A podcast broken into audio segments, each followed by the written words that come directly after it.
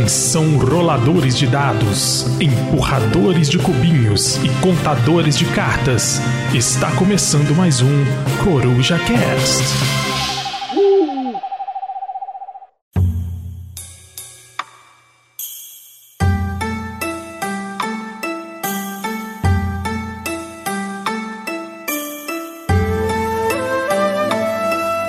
Fala galera, beleza? Aqui é o Fabs e eu tô aqui para gravar mais um Coruja Shorts. Agora o Coruja Shorts de número 16. Eu tô aqui sozinho hoje, vocês devem ter reparado que a gente tem feito alguns shorts solo e isso é pra gente poder compartilhar mais com vocês e falar mais sobre esses joguinhos que ocupam um espacinho bem especial no nosso coração. E o de hoje não é diferente. Hoje eu vou falar sobre o jogo Tokaido. Tokaido é um jogo de 2012 para 2 a 5 jogadores, criado por Antoine Balzac, que é autor de jogos conhecidíssimos aqui no Brasil, tipo Takenoko, Hanabi e aquela série gigantesca chamada Seven Wonders. Conhece?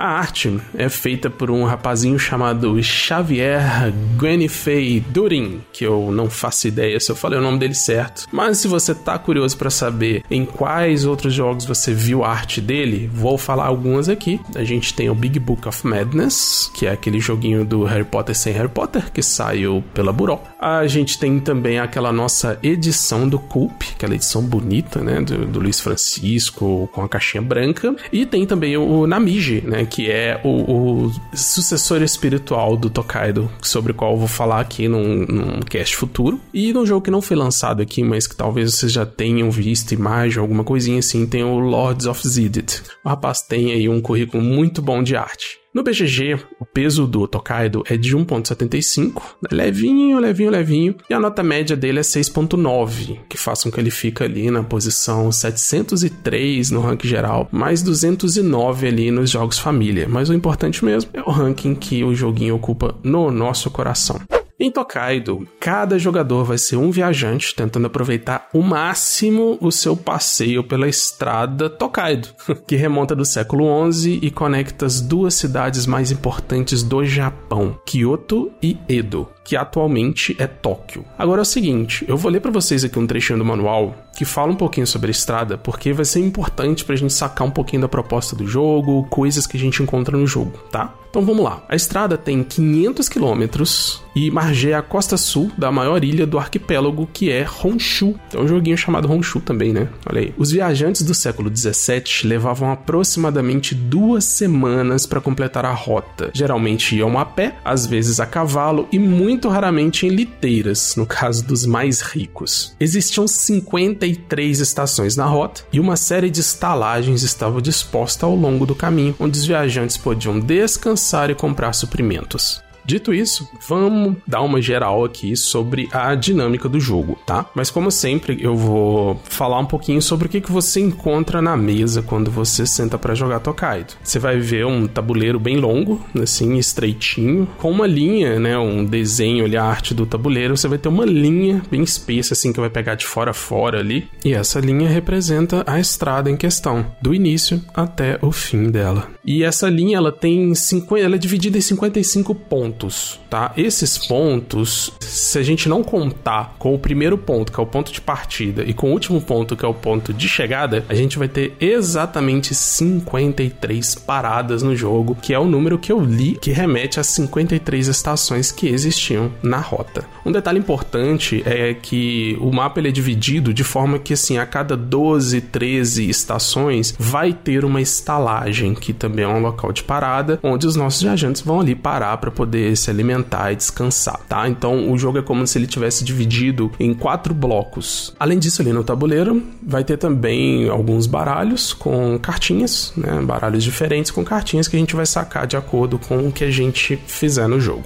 E aí vamos falar um pouquinho sobre isso que eu tô chamando de estações, né? Que a gente vai ter 53 estações no jogo. Cada jogador vai ter o seu próprio meeple, com o qual ele vai fazer esse trajeto parando nas estações. Quando o jogador para numa estação, coloca o meeple dele numa estação, ele vai realizar a ação daquele local. E aí vamos lá, o que, que a gente quer fazer no Tokaido? A gente quer desfrutar bem da nossa viagem. Isso no jogo é traduzido em forma de pontos. Então, quase todas as ações do jogo vão te dar pontos de alguma maneira. E aí, dessas 53 estações que eu falei, elas são divididas ali basicamente em oito tipos, tá? Que vão se repetindo de maneira alternada no tabuleiro.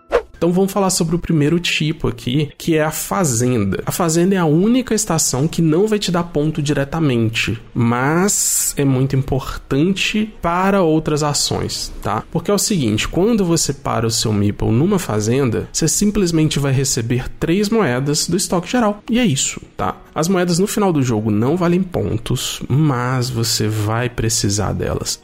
Um outro espaço que você pode visitar também é o templo. Quando você para o seu Meeple no templo, você pode fazer uma doação de até 3 moedas e já imediatamente receber um ponto para cada moedinha que você doou. Você vai pegar essas moedas e vai colocar ali na área do tabuleiro correspondente ao templo, na corzinha que você escolheu para jogar, indicando que aquela doação foi feita por você.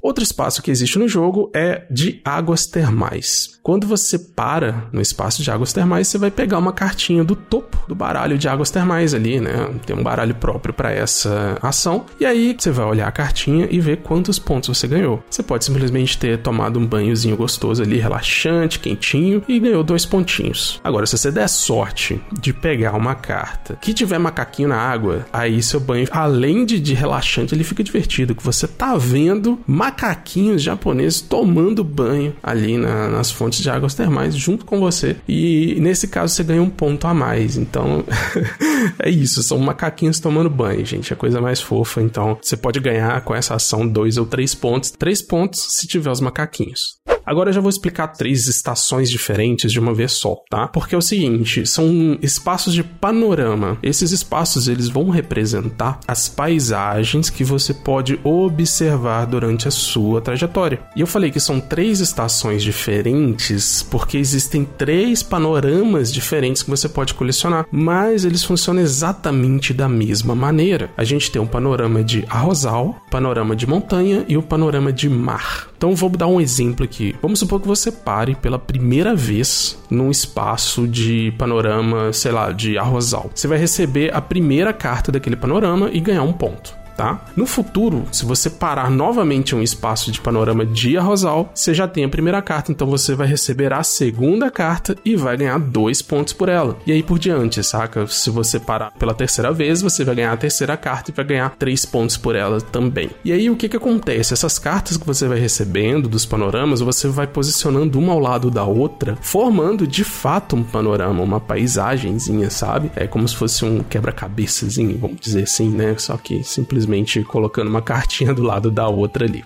Vamos para o nosso penúltimo espaço, que é a lojinha de souvenirs. Eu não sei falar essa palavra direito, então vou falar lembrancinhas, tá? Sempre que você parar na lojinha, você tem a opção de comprar até três lembrancinhas. É isso, comprar. Né? Porque você quer levar um pedacinho do Japão para sua casa, você também tem que deixar um pedacinho do fruto do seu trabalho lá, né? Então, assim, eu vou resumir bem essa parte. É o seguinte: são quatro categorias de coisinhas que você pode comprar nesse jogo. E o que, que você quer fazer é montar conjuntinhos, colecionar conjuntinhos de quatro cartas, sendo uma carta de cada categoria, sabe? Que é a maneira de você ganhar mais pontos. Então, você quer comprar muitas coisas diferentes, sabe? Um conjuntinho de quatro cartas diferentes, depois montar outro conjuntinho de quatro cartas diferentes para você conseguir ganhar muitos pontos nessa ação. Cartas iguais também pontuam, mas pontuam menos, então você está querendo comprar coisas diferentes.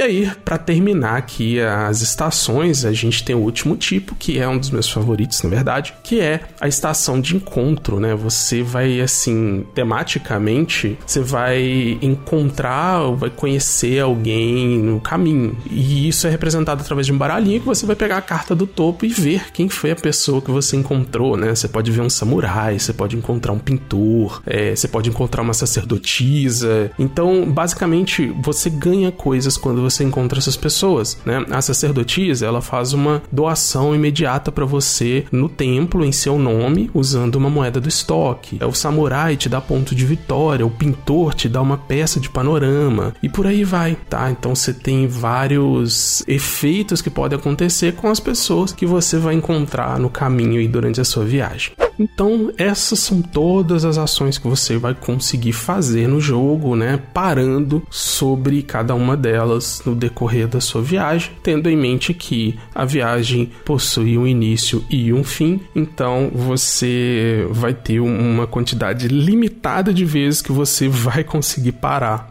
em cada ação e ainda mais se existir outro jogador querendo fazer a mesma ação que vocês, vocês vão ter que abrir mão de algumas coisinhas para poder garantir que você vai chegar primeiro nesse espaço. E aí lembra que eu falei das estalagens, que elas estão ali no meio do tabuleiro a cada 12, 13 estações? É o seguinte, lá os jogadores têm que parar, é obrigatório. E aí o que que acontece? Quando você para na estalagem, você simplesmente vai ter que se alimentar, tá? Então você vai receber uma cartinha lá para você escolher qual comida você vai querer comer. E essas comidinhas aí podem custar até três moedinhas. Então é importante você ter dinheiro nessa hora, senão você não se alimenta e deixa de ganhar 6 pontos, que é o que vale cada refeição em uma estalagem, beleza? E aí o próximo trecho da viagem vai acontecer só quando todos os jogadores já tiverem parado ali e tido a oportunidade de se alimentar. Tá, mas é isso tudo que eu falei, talvez tenha feito algum sentido na sua cabeça, mas com certeza você tá se perguntando assim, tá, e como que o jogo funciona? Eu vou simplesmente pegar os bonequinhos e colocar onde eu quiser? Então, vamos lá. O Tokaido, ele, ele traz um sistema de fila, tá? Você lembra que eu falei que o tabuleiro é uma linha compridona, né? Uma estrada mesmo, compridona e contínua. Isso vai formar uma fila entre os jogadores, tá? Sempre os jogadores vão estar enfileirados. E a principal regra do Tokaido é: o jogador que tiver mais atrás na fila é quem vai jogar certo? Então vamos imaginar uma coisa aqui que é o seguinte: imagina que a gente está jogando em três jogadores e aí você tem ali os três mipos enfileiradinhos, tá? Um tá no espaço, o outro tá no espaço logo atrás e o outro tá no espaço logo atrás. Eles estão numa fila perfeita ali, tá? Então esse último jogador ele vai ter que jogar, ele vai ter que mover o meeple dele. Como ele não vai poder ocupar o mesmo espaço que nenhum dos outros dois, ele obviamente vai ter que escolher uma estação que estiver à frente do primeiro jogador. Então ele vai ter que pegar o meeple dele, mover mover, fazer a ação daquela estação e automaticamente ele deixa de ser o último da fila, passando a vez para o jogador que estiver ali no finalzinho da fila de novo. Em alguns casos, né, vai acontecer de que se um jogador ficar muito para trás, ele vai ter oportunidade de ir parando em espacinho por espacinho e fazendo várias ações até ele chegar ao ponto em que ele vai ser obrigado a ultrapassar os outros jogadores e passar a vez para outro para fechar esse bloco aqui, onde eu tô dando uma visão geral do jogo, eu vou falar sobre a pontuação final, que é importante também. Eu vou lembrar aqui, tá? Tokaido é um jogo sobre desfrutar da sua viagem. Então, os jogadores vão ser muito bem recompensados no final do jogo, com alguns pontos de bônus para quem aproveitou mais determinado aspecto ali da viagem. Por exemplo, o jogador que conheceu mais pessoas, né, traduzindo aí em termos de jogo, é o jogador que tiver mais cartas de encontro. O jogador que gastou mais dinheiro nas estalagens, ou seja, o jogador que comeu as comidas mais caras. O jogador que fez mais doações aos templos. O jogador que completou primeiro cada um dos três panoramas também recebe uma recompensa. O jogador que visitou mais vezes as águas termais, tendo visto os macaquinhos ou não, esse jogador vai receber um bônus também. E o jogador que comprou mais lembrancinhas nas lojas também vai receber um bônus por isso. E o último detalhe que é importante da gente acrescentar aqui é que cada jogador vai ter um personagem e esse personagem é sorteado no início da partida e cada personagem tem uma habilidade diferente. Então, assim, alguns viajantes eles já começam com mais dinheiro, outros vão ter alguma habilidade de conhecer pessoas com mais facilidade, ou a pessoa ela vai poder realizar uma ação extra quando ela para em determinado espaço, ou a pessoa tem desconto na compra na lojinha, ou a pessoa ganha um prato de comida de graça nas estalagens, enfim, os efeitos são bem variados aí, a gente tem bastantes personagens e é bem divertido às vezes explorar o potencial de cada um desses personagens personagens e ver, fazer o que ele tá te propondo ali. Vamos falar agora da sensação de jogar Tokaido. Gente, a proposta do Tokaido é de ser um jogo que traz assim uma sensação boa aos jogadores, tá? E é exatamente assim que eu me sinto quando eu tô jogando ele. Porque para mim, assim, simplesmente o ato de eu pegar uma carta de, de águas termais e ficar ali torcendo para ter uma caquinha ou não, já é divertido para mim. Mas é importante ter em mente que Tokaido não é um, não é um jogo, assim, ele não é um jogo que vai fomentar a competição entre os jogadores. voice É um jogo competitivo, claro, não é cooperativo, mas, cara, não é um jogo para você ficar neurado ali, bolando estratégia, tentando controlar as variáveis. Pode parecer clichê, mas é o que eu vou falar que é isso. O melhor do Tokaido, ele tá ali no trajeto, tá? Não, não na vitória, enfim, tá? Ao mesmo tempo que você tá jogando, é, você tá contemplando um pouco daquilo. Se você colocar uma musiquinha legal para tocar, cara, é um jogo light. E, e o que aconteceu comigo, às vezes que eu tava jogando Tokaido, que fez eu ter tanto carinho pelo jogo é que eu simplesmente percebi que eu estava tendo um ótimo momento com a minha família jogando. Eu, eu consegui sentir isso, que tava todo mundo na vibe, sabe? Ninguém ali reclamando de não ter conseguido, de não ter feito. Tava todo mundo ali, de certa forma, meio hipnotizado, sabe? Com aquele mundo que o jogo coloca na mesa. Foi muito relaxante. Eu me dei conta de que, caramba, eu estou aqui passando um momento muito especial com as pessoas que eu gosto e esse jogo ele não tá me desgastando emocionalmente, é, ele tá sendo assim, uma atividade que a gente tá fazendo junto e que tá sendo muito gostosa. Vamos agora para os jogos parecidos. Eu acho que o jogo mais parecido que eu já vi, né, com o Tokaido é o Namiji, óbvio, né, que é um jogo que vocês vão ver no próximo episódio que eu gravar. Ele é todo fundamentado no Tokaido mesmo, assim, tá? Várias mecânicas parecidíssimas, mas para variar um pouquinho, eu vou falar sobre o Raids, que é um jogo de Vikings que foi lançado aqui pela Buró. É um joguinho bem legal, onde os jogadores vão fazer também um trajeto de início com início e fim. E nesse trajeto eles vão usar esse mesmo sistema de fila, onde o último jogador é que vai fazer a sua jogada. E diferente do Tokaido, obviamente, por ser um jogo de temática viking, você vai parar em alguns espaços onde você vai poder colecionar runas, você vai poder combater monstros, você vai poder recrutar tripulações, é, fazer entregas, pegar mercadorias, etc. É inevitável a gente lembrar do Raids quando a gente fala do Tokaido ou vice-versa. Vamos aí para as perguntas clichê. Primeiro, roda bem de dois? É, galera, depende. Assim, eu não vou poder dar essa resposta, porque em dois jogadores vai entrar ali um jogador neutro, né, que a gente chama de dummy player, que ele vai jogar seguindo as mesmas regras ali de movimentação, né? Ele só vai jogar quando ele estiver no fim da fila e quem vai controlar ele, quem vai escolher para onde ele vai é o jogador que tá mais à frente da fila. Mas aí é o seguinte, né? É, é questão de gosto. Eu, por exemplo, gosto do modo de dois do Seven Wonders, que entra um dummy player, e eu conheço muita gente que detesta. Então, eu só posso dizer para vocês que tem dummy player. Se você joga com dummy player sem problemas, bem provável que para você seja uma experiência positiva. É demorado? Não. 30, 40 minutinhos no máximo, você já joga uma partida de Tokaido. O setup é fácil ou difícil? É fácil. Você vai separar, embaralhar alguns baralhinhos ali, vai sortear os personagens, entregar um para cada jogador e partiu pro play. Dá para jogar com quem não é do hobby? Sim, sim e sim. Características técnicas. Rejogabilidade. Olha, de 0 a 5 eu vou dar um 3, tá? Porque não é a proposta do Tokaido ser extremamente rejogável. É, o que a gente quer, pelo menos o que eu busco quando eu quero jogar Tokaido, é revisitar aquela experiência e tal, e ficar ali movendo ali os, os viajantes e, e comprando as cartinhas, recebendo as recompensas, ouvindo uma musiquinha bacana e passando um bom tempo com a galera. Então ele não vai vai ter uma grande rejogabilidade, porque você já tem uma noção do que, que o jogo vai poder te oferecer, do que, que o jogo vai trazer para você, mas não significa também que ele vai ser extremamente enjoativo. A sorte em Tokaido, ela é de média para alta, tá? Eu não vou considerá-la totalmente alta, porque algumas estações, tipo os panoramas, eles vão te dar a recompensa que você quer, né, sem surpresa nenhuma, né? Você vai parar naquele panorama, você já sabe exatamente o que, que você vai receber. Já as outras ações do jogo, né, tipo a, a ação de encontro, a ação da lojinha, são questões ali que você vai depender de comprar uma carta no baralho e isso aí pode te ajudar muito ou te ajudar pouco ou não te ajudar nada.